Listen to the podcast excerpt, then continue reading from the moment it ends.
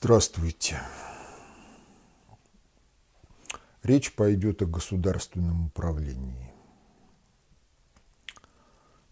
Ну, качеством государственного управления в стране у нас мало кто доволен, а между тем многие вузы выпускают бакалавров и магистров по специальности государственное и муниципальное управление. Двум группам магистров, которым оставалось до получения диплома всего несколько месяцев, то есть когда образование фактически было уже завершено, было предложено ответить на 12 вопросов теста. И две группы тест провалили, хотя, в общем-то, их знания соответствуют образовательным стандартам Российской Федерации.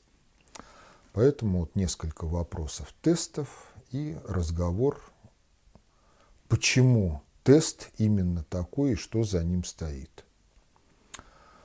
Вопрос первый. В одних координатных осях изобразите схематично графики функций – распределение случайной величины и плотность распределения вероятности. Поясните на словах или в виде математической формулы их взаимосвязь. Вопрос второй. Как соотнести статистику, представленную в табличной форме, с отображением той же статистики в виде плотности распределения? Третий вопрос. Каким набором статистик, на ваш взгляд, характеризуется жизнь биосферно-социальной экономической системы в границах государства? Четвертый вопрос. Мемуары, воспоминания каких отечественных и зарубежных политических деятелей, деятелей науки и техники вы прочитали к настоящему времени? Пятый вопрос. Жизнь подчинена объективным закономерностям. Укажите известные вам примеры нарушения государственным управлением общебиосферных закономерностей, характеризующих жизнь экосистем регионов. Шестой вопрос. Предложите классификацию объективных закономерностей, которым подчинена жизнь общества – то есть объедините их в группы по тому или иному характеристическому признаку, присущему каждой группе. Седьмой вопрос. Укажите известные вам примеры нарушения государственным управлением объективных биологических закономерностей, характеризующих биологический вид человек разумный. Восьмой вопрос. Постройте укрупненную схему денежного обращения в обществе. Девятый вопрос.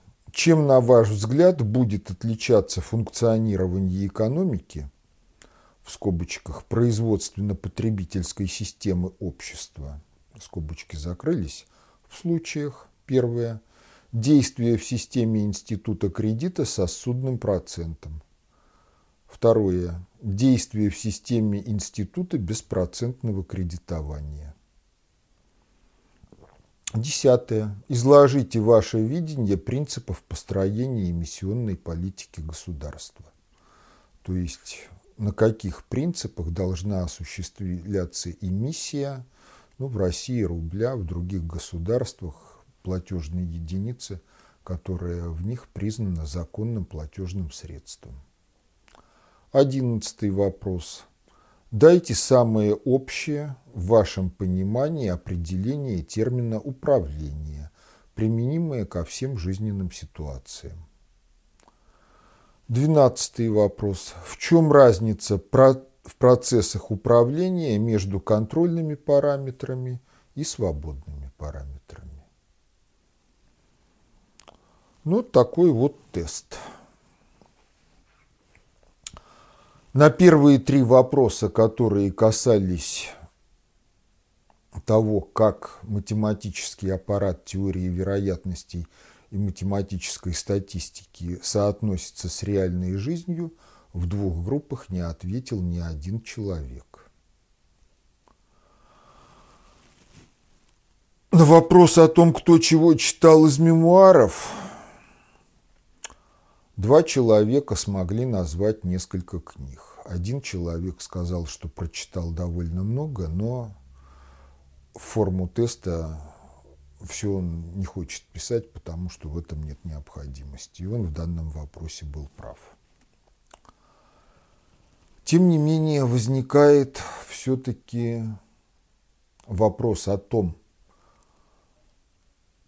адекватен этот тест задачам государственного управления, которые предстоит решать выпускникам факультетов государственного и муниципального управления российских вузов либо неадекватен. И поэтому давайте вот просто пойдем по ходу теста.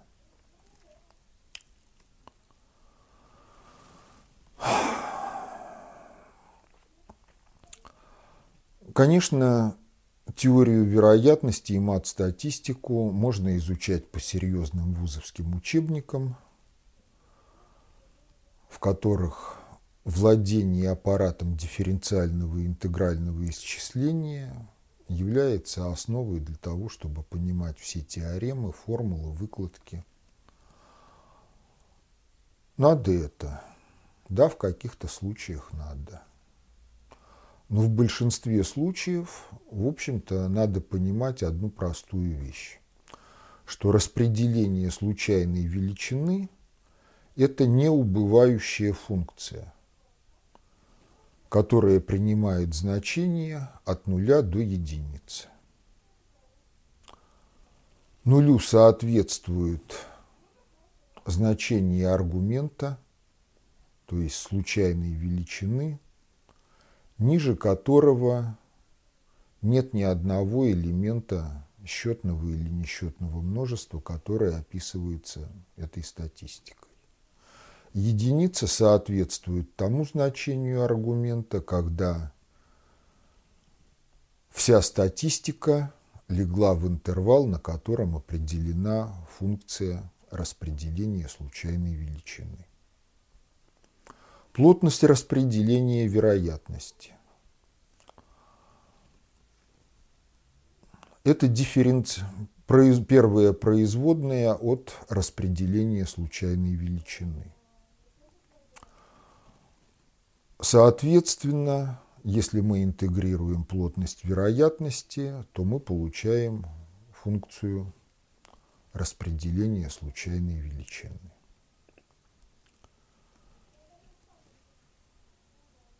Такие вот взаимосвязи между математическими формулами обеих функций. Что еще полезно знать? Ну, поскольку плотность распределения вероятности – это производные от распределения случайной величины, то если на каких-то интервалах аргумента или в каких-то точках аргумента распределение случайной величины не дифференцируемо, то в этих точках, в этих интервалах плотность распределения вероятности не существует. Иными словами, распределение случайной величины существует всегда, а плотность распределения вероятности существует только при некоторых оговоренных условиях.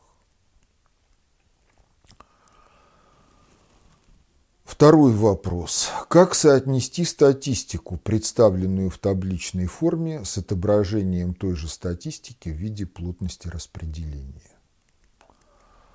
Ну, когда мы рассматриваем статистику в табличной форме, обычно мы имеем в заголовке таблицы, в строке заголовка таблицы, в каждой колонке некоторый диапазон, в который попадает некоторая доля рассматриваемого нами множества, которое мы хотим описать статистикой.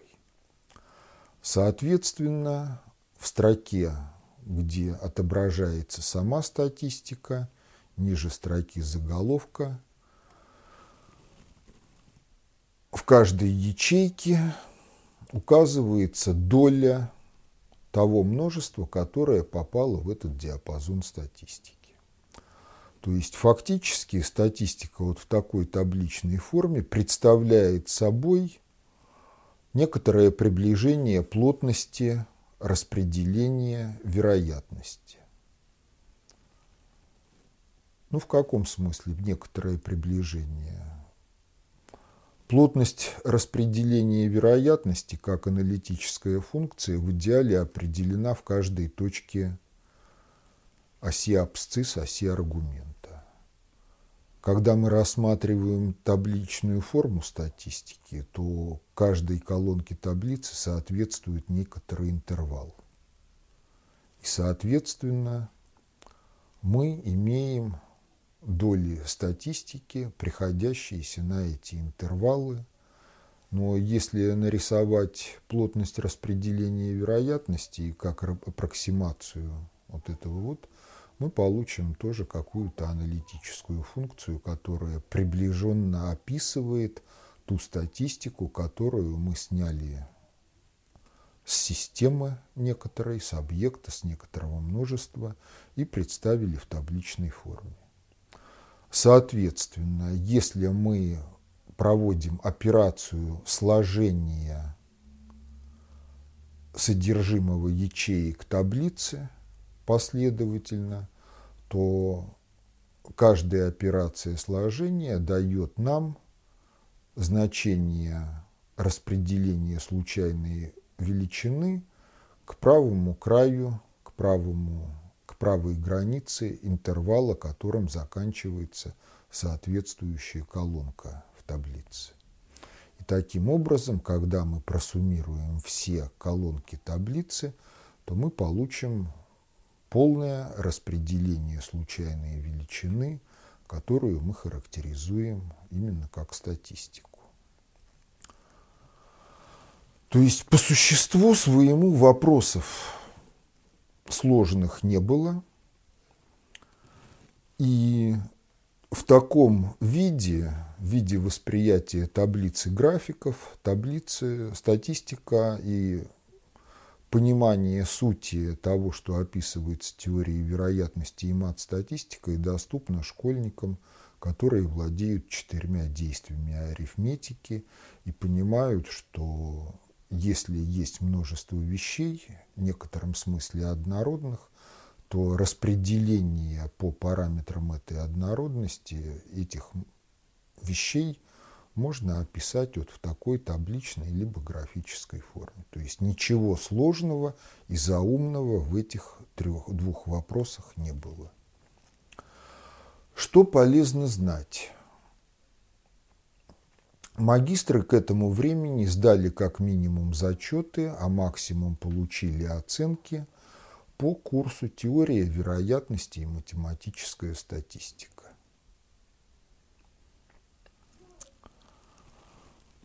Следующий вопрос. Каким набором статистик, на ваш взгляд, характеризуется жизнь биосферно-социальной и экономической системы в границах государства? Если мы собираемся управлять или организовать самоуправление вот этой самой биосферно-социальной экономической системы в границах государства, то мы должны иметь метрологически состоятельное представление о векторе целей управления, о векторе текущего состояния. Но поскольку биосферно-социально-экономическая система в границах государства – это взаимовложенные суперсистемы, то есть некоторое множество элементов, то управление не может строиться на таком терминологическом аппарате, как на лугу у нас много красивых цветов, в крае нашем много озер, в нашем городе живет много людей, и они ходят на работу, где производят много-много всяких товаров. Вот управление, оно требует конкретики в такого рода вещах. если мы имеем дело с множеством, то множества описываются статистиками. Если каждый элемент множества описывается некоторым набором характеристических параметров, и этот набор характеристических параметров одинаков для всех элементов этого множества, то такое множество описывается некоторым набором статистик, характеризующих каждый из элементов, которыми мы определяем принадлежность к множеству. И, соответственно, даже если мы не хотим управлять государством, а нас просто интересует вопрос о качестве жизни, то встает вопрос о наборе статистик, которым описывается биосфера в регионах этого государства, о наборе статистик, которыми описывается население этого государства, о наборе статистик, которыми описывается экономика этого государства. Но экономика для многих просто абстрактное слово, а в жизни это производство продуктов и добыча природных благ и предоставление потребителям возможностей пользоваться производимыми продуктами и природными благами. Поэтому первые два вопроса теста, они являются по сути ну, базовые основы для того, чтобы говорить предметно о государственном управлении вообще. И говорить предметно, конкретно о государственном управлении в конкретике тех или иных политических ситуаций. Ну а теперь давайте посмотрим на нашу жизнь. Сейчас у нас седьмой созыв Государственной Думы. Ну, если депутаты у нас действительно благонамеренны, грамотно управленчески, каждый из них, будучи профессионалом в своей какой-то предметной области, в состоянии описать ее статистиками, то по логике вещей, как минимум лет 10 если не больше, в стране должен быть некий нормативный, юридически обязывающий государственный акт о перечне статистик, которыми характеризуются биосферно-социально-экономические системы в каждом регионе страны, обладающим тем или иным своеобразием позволяющим разграничивать регионы. Но после того, как определен перечень статистик, дальше встает вопрос о сопоставимости статистик разных лет и регионов друг с другом. Это означает, что этот государственный акт, кроме перечня статистик, должен содержать описание метрологически состоятельных процедур, которые позволяют сформировать каждую из статистик перечня. Ну, что означает метрологически состоятельные процедуры в данном случае? Это прежде всего вопрос о принципах построения характеристической выборки для построения каждой из статистик. Потому что если вы анализируете все множество, то вы потеряете уйму времени, и вам потребуется много ресурсов для того, чтобы собрать эту статистику. И к моменту сбора, завершения работы над формированием статистики, вы можете потратить столько времени, что она уже перестанет быть управленчески актуальной. То есть она будет представлять, возможно, некоторый ретроспективный интерес для анализа причин, почему возникло современное состояние, но никак не основой для того, чтобы формировать государственное управление на какую-то обозримую перспективу. Если же вы правильно формируете ретроспект... репрезентативную выборку, то вы уже можете анализировать не все множество, а какую-то его часть. Но статистические характеристики этой репрезентативной выборки, то есть распределение случайной величины, плотность распределения вероятности, если она существует, они будут с приемлемой для практики точностью идентичны статистическим характеристикам полного множества. Соответственно, если речь идет о выработке политического курса на будущее, то будущее качество жизни общества тоже должно описываться некоторыми статистиками. И современная техника позволяет отображать все статистики не только в табличной форме, но и в виде графиков. А динамику процессов, то есть изменение статистик, тоже можно отображать в виде графиков, ползущих по дисплею экрана монитора. Либо дисплея, который представлен в зале, где сидят люди, обсуждающие проблематику развития страны. Но если статистики меняются, и каждый из них характеризует какой-то аспект жизни общества, то, соответственно, встает еще один вопрос. Вот мы имеем такую форму распределения некой случайной величины.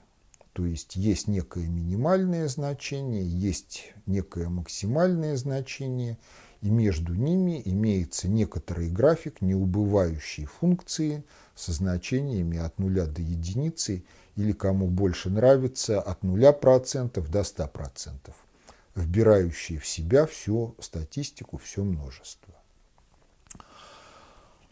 Но вот это данность на какой-то момент времени или данность, характеризующая какой-то интервал времени, поскольку все-таки сбор статистики требует некоторого времени, и не все статистики можно характеризовать как статистики мгновенные, относимые к определенному моменту времени. Но если общество некоторым образом меняется, то вариантов два. Либо оно деградирует, либо оно развивается.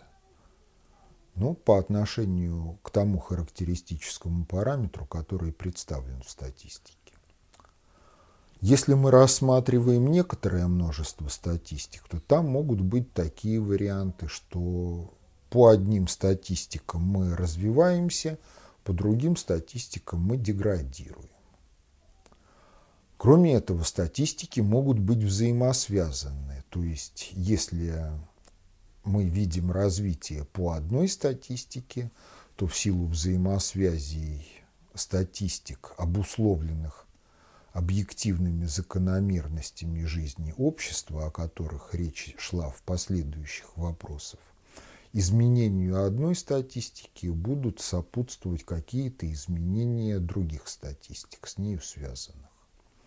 В этом случае можно сократить число статистик, число сбора количества статистик, которые регулярно изучаются снятием информации из биосферно-социально-экономической системы, и на некоторых интервалах времени связанные статистики можно просто методами математики приближенно оценивать.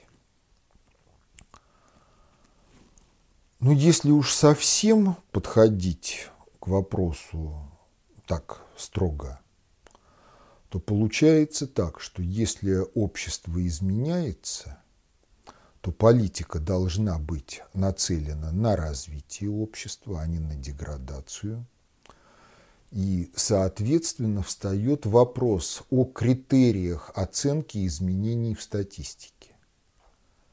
То есть, если мы имеем в начальный момент времени один график распределения случайной величины, а спустя какое-то время этот график изменил свою форму, То есть ноль сместился вправо или влево, максимум сместился тоже вправо или влево, то при управлении на основе статистического анализа неизбежно встает вопрос о критериях. А вот эти изменения этой конкретной статистики – это хорошо или плохо? Если хорошо, то хорошо. Если плохо, встает вопрос, а чего надо сделать для того, чтобы было хорошо? Но, сами понимаете, коли за все время своего существования Дума не удосужилась определиться с набором статистик и стандартных процедур сбора и анализа информации статистической, то говорить о профессионально состоятельном государственном управлении в России не приходится. Одна из причин этого, что среди депутатов у нас есть певцы, спортсмены и многие другие люди – которые даже если имеют юридический диплом или диплом о государственном муниципальном управлении, не в зуб ногой, если перед ними поставить предметно вопрос, что такое график распределения случайной величины, что такое плотность вероятности и как это соотносится с жизнью нашей всех. Тем более они не могут соотнести это со сферой своей прежней профессиональной деятельности, потому что, в общем-то, пение, спорт, ну, в нормальном обществе это досуг, а не работа. В ненормальном обществе это отрасли шоу-бизнеса. Но это тоже отрасли, которые не оказывают прямого влияния на качество жизни общества, в отличие от таких отраслей, как сельское хозяйство, отрасли промышленности, наука, система образования.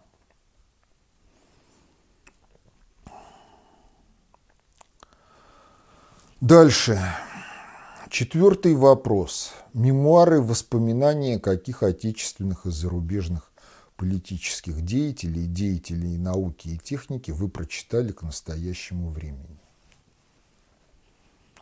Ну, спрашивается, какое отношение, допустим, воспоминания адмирала Чичагова,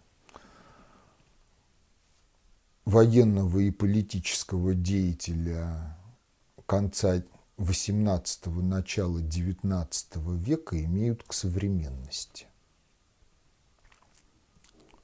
Какое отношение к современности, допустим, имеют воспитание, воспоминания Корнея Чуковского?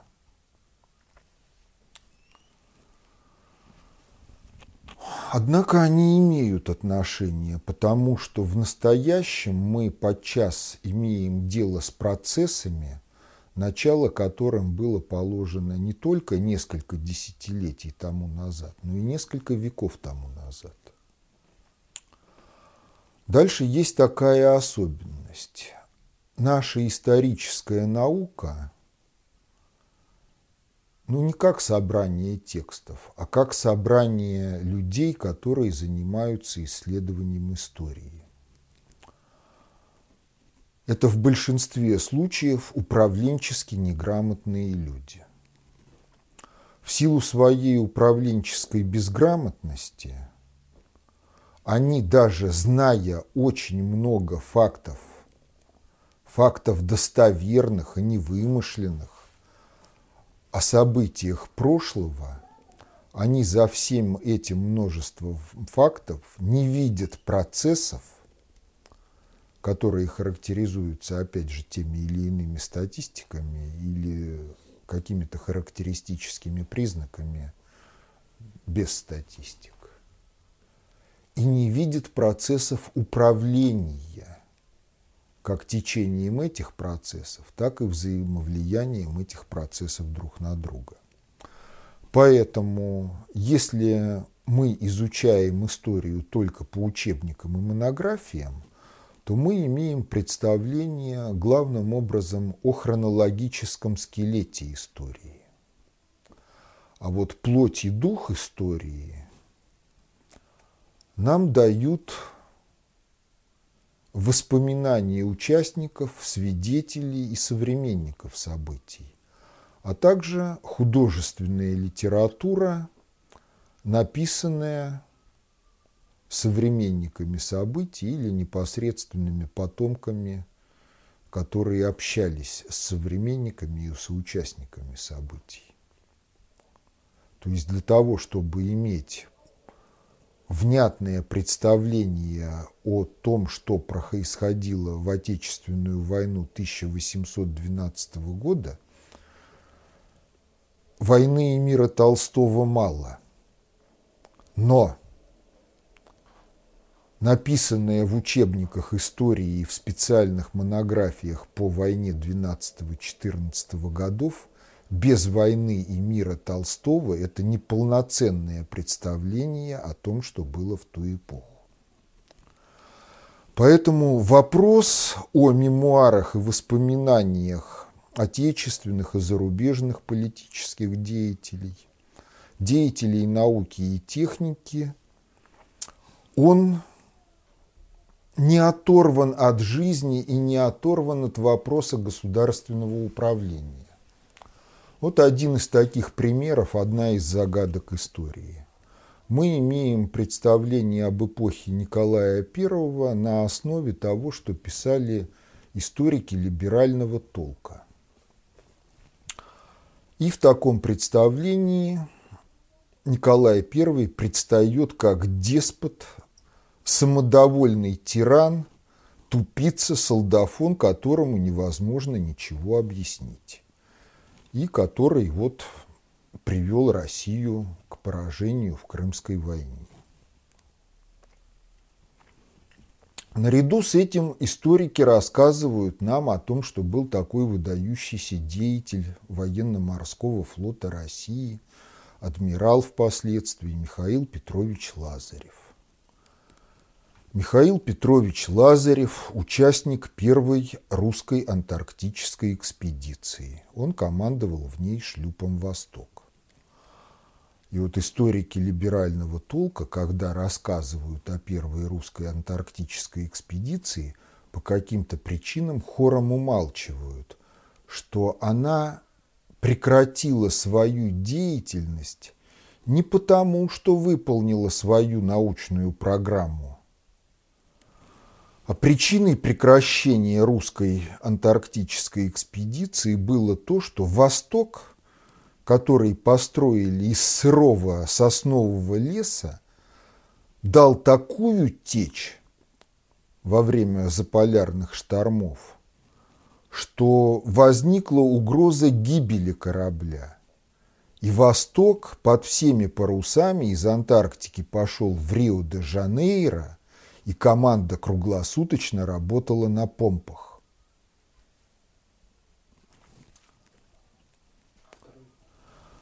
Вот, второй шлюп, мирный, был построен хорошо.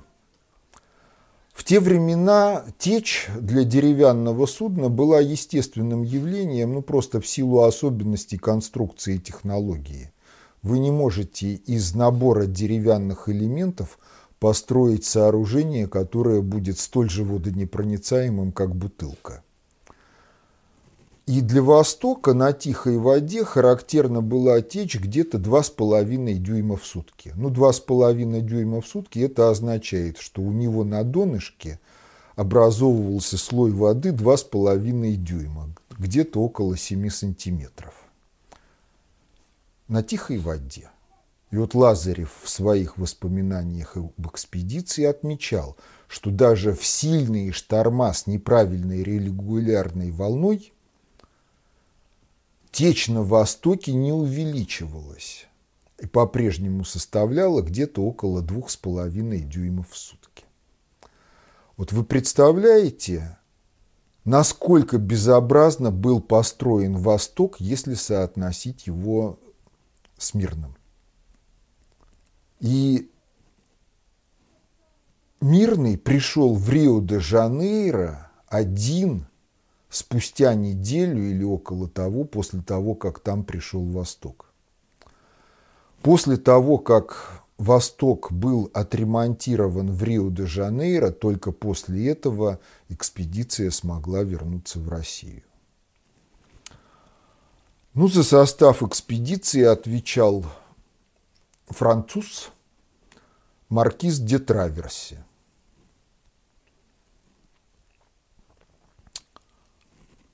Что было дальше? Дальше Лазарев продолжал служить на флоте. Он участвовал в Наваринском сражении в качестве командира линейного корабля «Азов». Когда завершилась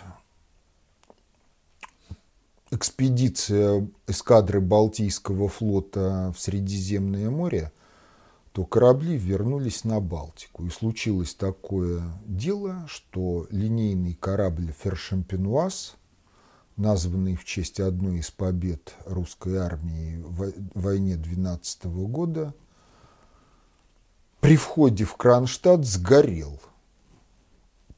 Погибло около полусотни человек, но дело было в том, что это был казначейский корабль эскадры.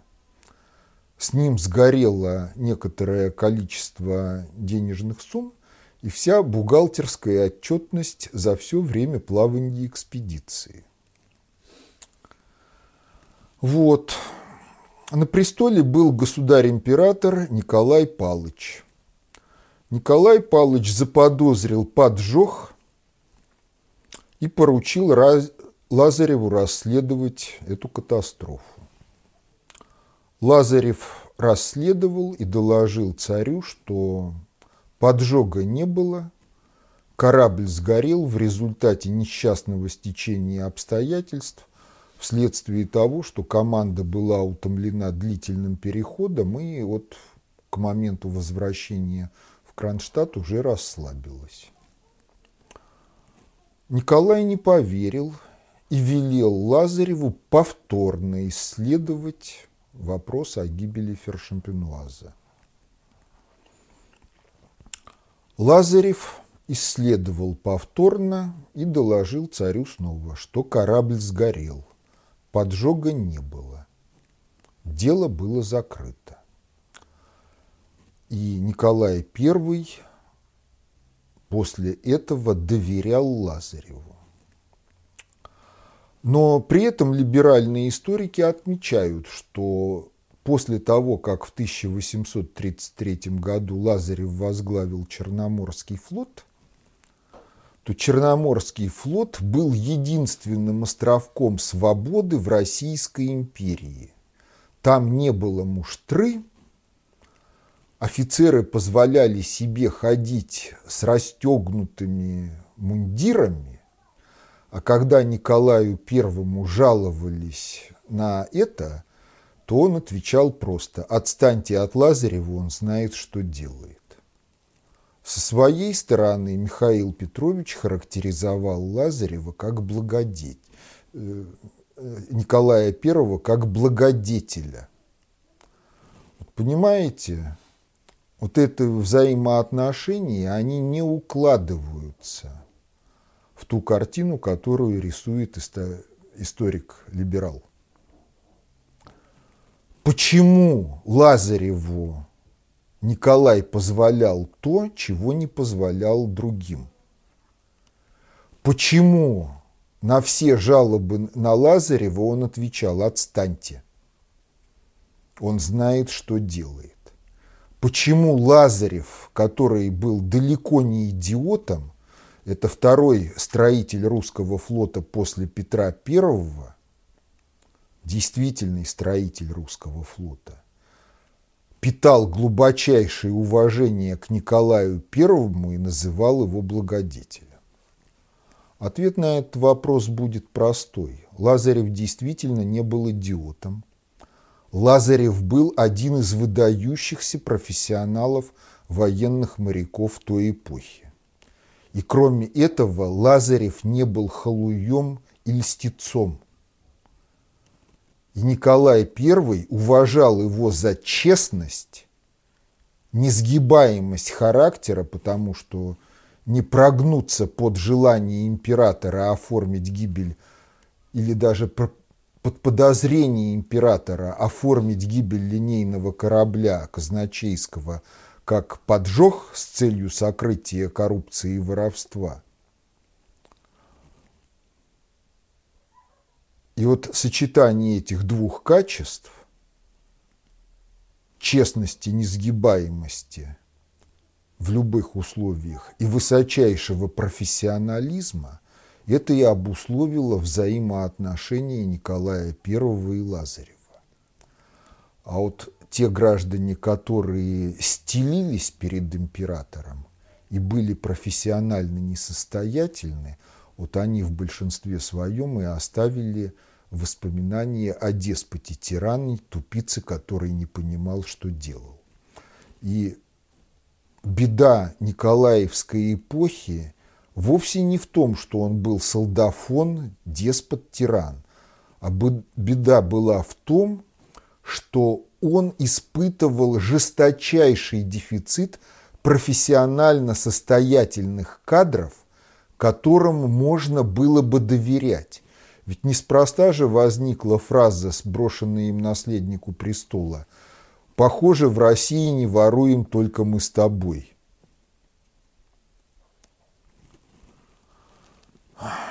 Поэтому многие вещи, которые имели место в прошлом, а в ряде случаев продолжают оказывать свое воздействие настоящее, они нам недоступны, если мы опираемся только на учебники истории и монографии, написанные профессиональными историками.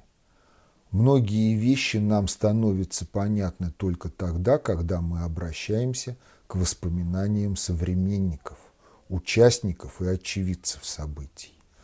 Один написал об одном, другой написал о другом, третий еще о чем-то – если это дело соотносится друг с другом, то вы можете увидеть взаимно дополняющие друг друга свидетельства, и перед вами открывается не только хронологический скелет истории, но и дух эпохи, психодинамика эпохи, которая обусловила течение событий именно таким образом и не иным, и обусловила определенные тенденции, которые реализовались и стали в нашей современности действительностью и настоящим. Поэтому вопрос о мемуарах, он действительно не пустой. И, к сожалению, новые поколения у нас, кроме смс мало чего читают. Пятый вопрос был, жизнь подчинена объективным закономерностям. Укажите известные вам примеры нарушения государственным управлением общебиосферных закономерностях, характеризующие жизнь экосистем региона. Ну, несколько человек назвали экологические проблемы Байкала вследствие неадекватного промышленного развития региона – большинство на этот вопрос не ответило. Следующий вопрос. Предложите классификацию объективных закономерностей, которым подчинена жизнь общества. То есть объедините их в группы по тому или иному характеристическому признаку, присущему каждой группе. Ответов на этот вопрос тоже не было – Хотя предыдущий вопрос, по сути, является подсказкой, что есть общебиосферные закономерности. И это одна из групп. И, соответственно, если подумать, почесать в затылке, вспомнить, чему учили в школе, в ВУЗе и что знаешь, то можно выкатить некоторую классификацию. Вопрос не в том, совпадет она с классификацией, которой придерживается преподаватель. Вопрос в другом, что либо пребывали на лекции в состоянии расслабленности, как можно быть в кинотеатре, либо на каком-то шоу, либо доучились до первого курса магистратуры до выпускающего курса магистратуры, но так и не научились думать. Дальше они приходят в государственное управление, не умея думать и не обладая кругозором. Ну, как они нарулят? Следующее. Укажите известные вам примеры нарушения государственным управлением объективных биологических закономерностей, характеризующих биологический вид человек разумный. Ну, вспомните последние десятилетия дискуссии на тему целесообразности перевода и неперевода на летнее и зимнее время стрелок часов. Вот если мы биологический вид и часть биосферы, то вся биосфера живет по солнышку, по суточным и годовым солнечным ритмам, на которые накладываются еще и лунные ритмы, которые тоже оказывают свое воздействие – ну и на суточную циклику, и на месячную циклику в течение года. Ну, в частности, приливы и отливы, фазы Луны, удаленность ее сказывают, оказывают воздействие на многие процессы биологического характера. Ну, теперь давайте смотреть якобы имеет смысл переходить на летнее и зимнее время для того, чтобы экономить электроэнергию на освещение. Ну, понимаете, та эпоха, когда основной объем выработанной электроэнергии шел на освещение, она давным-давно завершилась. Работа промышленных предприятий, транспортных инфраструктур – это основной объем потребления электроэнергии в современных условиях. И вне зависимости от того, тянет электровоз состав ночью или днем, расход энергии в этом случае, в общем-то, один и тот же. Потому что фары и прожектор электровоза – это не основные потребители электроэнергии. Но если биоритмика человеческого организма связана с ритмикой суточной, а мы ее два раза в год ломаем, и адаптационный период к новой ритмике жизни – это минимум две недели – а есть люди с очень жесткими биоритмами, которые просто за перевод часов на час раньше готовы поубивать всех, кто это сделал. И они имеют на это моральное право, потому что с их точки зрения это необходимая оборона, защита собственного здоровья.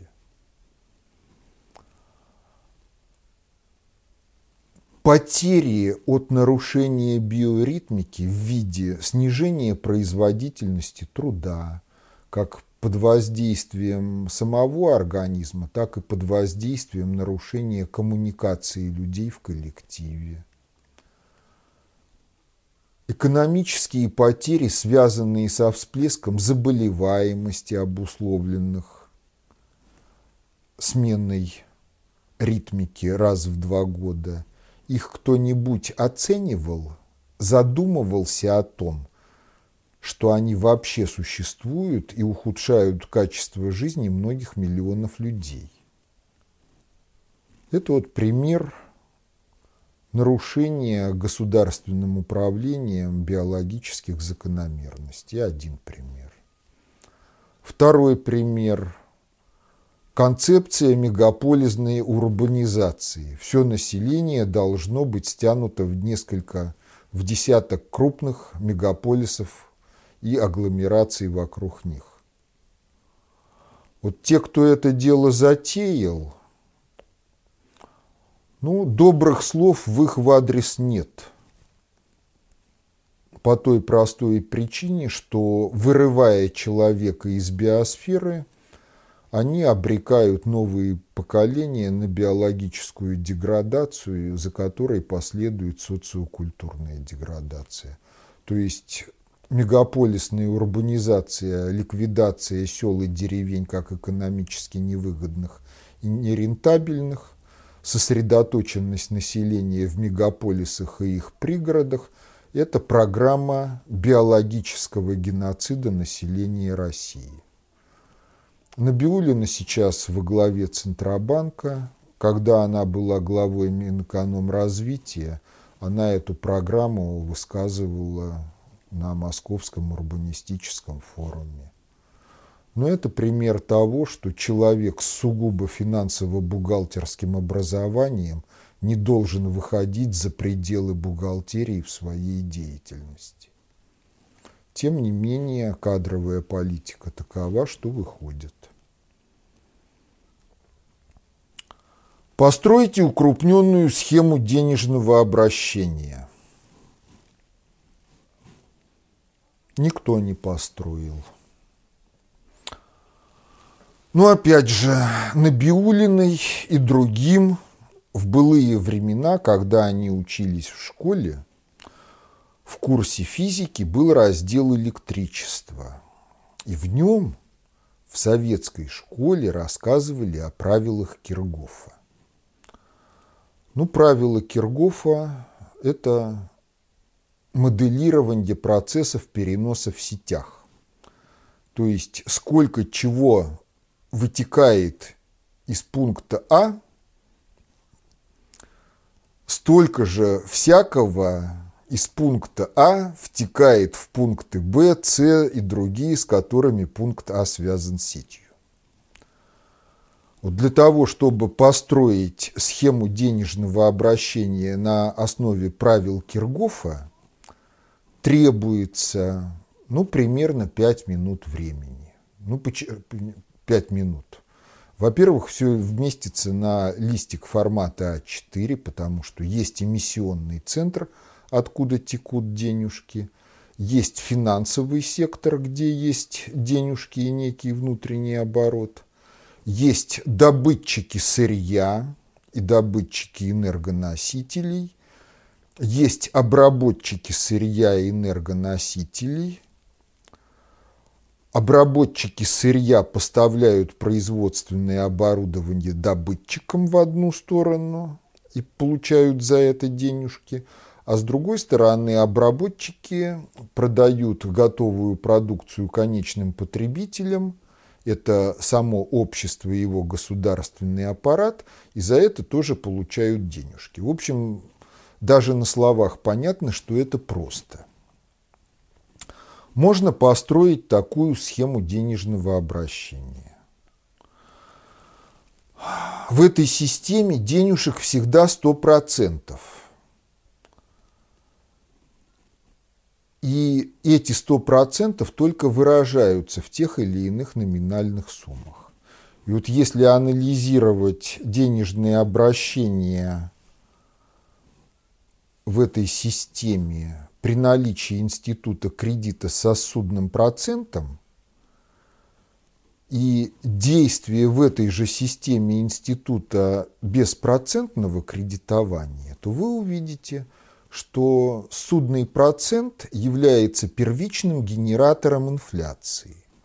И, соответственно, если бы Центробанк в России действительно был обеспокоен инфляцией, то он бы не болтал на тему о том, что инфляция высока и не позволяет снизить ставку по кредиту, а он бы снизил ставку по кредиту до нуля, и давным-давно бы Центробанк у нас бы выступал за тему о том, что страна нуждается в системе беспроцентного кредитования, и его финансовые специалисты предлагали бы, как реализовать систему беспроцентного кредитования так, чтобы существовал и банковский сектор, и реальный сектор, и население жило год от года лучше, будучи уверенным в завтрашнем дне – потому что все разговоры на тему о том, что вот мы старались, старались, а мировой финансовый экономический кризис 2008 года, 10 лет тому назад уже прошел, и санкции, введенные после воссоединения Крыма и с Россией, оказали на нас воздействия – это все отговорки, потому что единственная проблема России в аспекте экономики – это неадекватная задачам развития государственное управление, в основе которого лежит полная профессиональная несостоятельность и вопиющее невежество госчиновников, как властных, от чьих подписей и слова зависит принятие тех или иных управленческих решений, так и тех, кто вырабатывает эти управленческие решения, то есть это работников аппарата.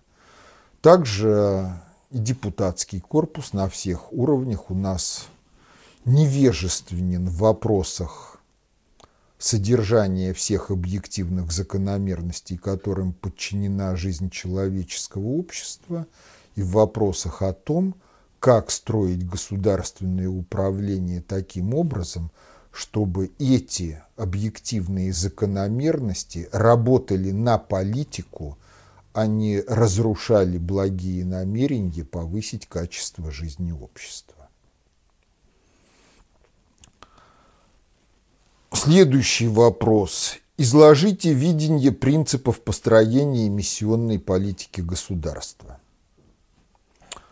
В общем, этот вопрос подразумевает то обстоятельство, что объемы производства во всех отраслях обусловлены прежде всего энергообеспечением этих отраслей а во вторую очередь коэффициентом полезного использования этой энергии, в котором выражаются совершенство технологий, совершенство конструкций, совершенство логистических и иных организационных процедур.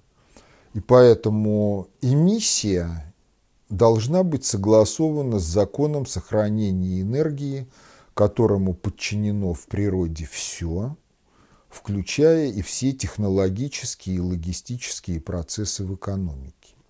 И если вы нарушаете в любую сторону сверхкритически вот эту пропорцию, объем энергообеспеченности экономики, количество денег, находящихся в обороте, то вы тем самым разрушаете все хозяйственные связи либо душите экономику безденежьем на фоне постоянно растущих цен под воздействием судного процента. Чем у нас Центробанк занимается вполне законно на протяжении всего времени существования Конституции 1993 года. И обратите внимание, что Центробанк юридически ни за что у нас не отвечает – потому что единственная его конституционная обязанность – обеспечивать устойчивость рубля. А вот что такое устойчивость рубля – это термин юридически неопределенный, а в среде экономистов-классиков это вопрос дискуссионный. Дайте самое общее в вашем понимании определение термина управления, применимое ко всем жизненным ситуациям. Но вот мы пользуемся достаточно общей теорией управления, в которой есть такое понятие – полная функция управления. Понимаете, вопрос не в словах. Вопрос в том, что если человек видит полную функцию управления, начало которой дает – выявление фактора среды, который давит на психику и вызывает управ... потребность в управлении, и которая завершается достижением целей в отношении этого фактора. Вот если человек видит полную функцию управления, он в состоянии ее описать в некоторых словах. И тогда у него получится некое определение термина управления в самом общем смысле, применимое ко всем жизненным ситуациям. И двенадцатый вопрос. В чем разница в процессах управления между контрольными параметрами и свободными параметрами? Ну, разница, в общем, должна быть понятна. Контрольные параметры входят в вектор целей, а свободные параметры – это те параметры, любые значения которых в процессе управления признаются допустимыми. Так что вот этот тест из 12 вопросов, если его запустить, то его не пройдет подавляющее большинство госслужащих, подавляющее большинство депутатов всех уровней, а это означает, в общем-то, то, что Россия испытывает очень суровые проблемы, обусловленные невежеством, слабоумием и рвачеством управленческого корпуса, который имеет доходы, многократно превышающие доходы тех людей, которые действительно работают в разных отраслях экономики. Вот такой вот простенький тест и не очень сложные комментарии к нему. Ну, кому мало сказанного, то есть литература. Можно прочитать одну книгу «Экономика инновационного развития». Там понемногу обо всем есть. Он она четвертая сверху, по-моему. Нет. Ну, в общем, в интернете есть. Можно найти, скачать файл первой редакции, купить вторую. Спасибо за внимание. Ну и если кого обидел, ведите себя так, чтобы не было обидно и не было причин вас обижать.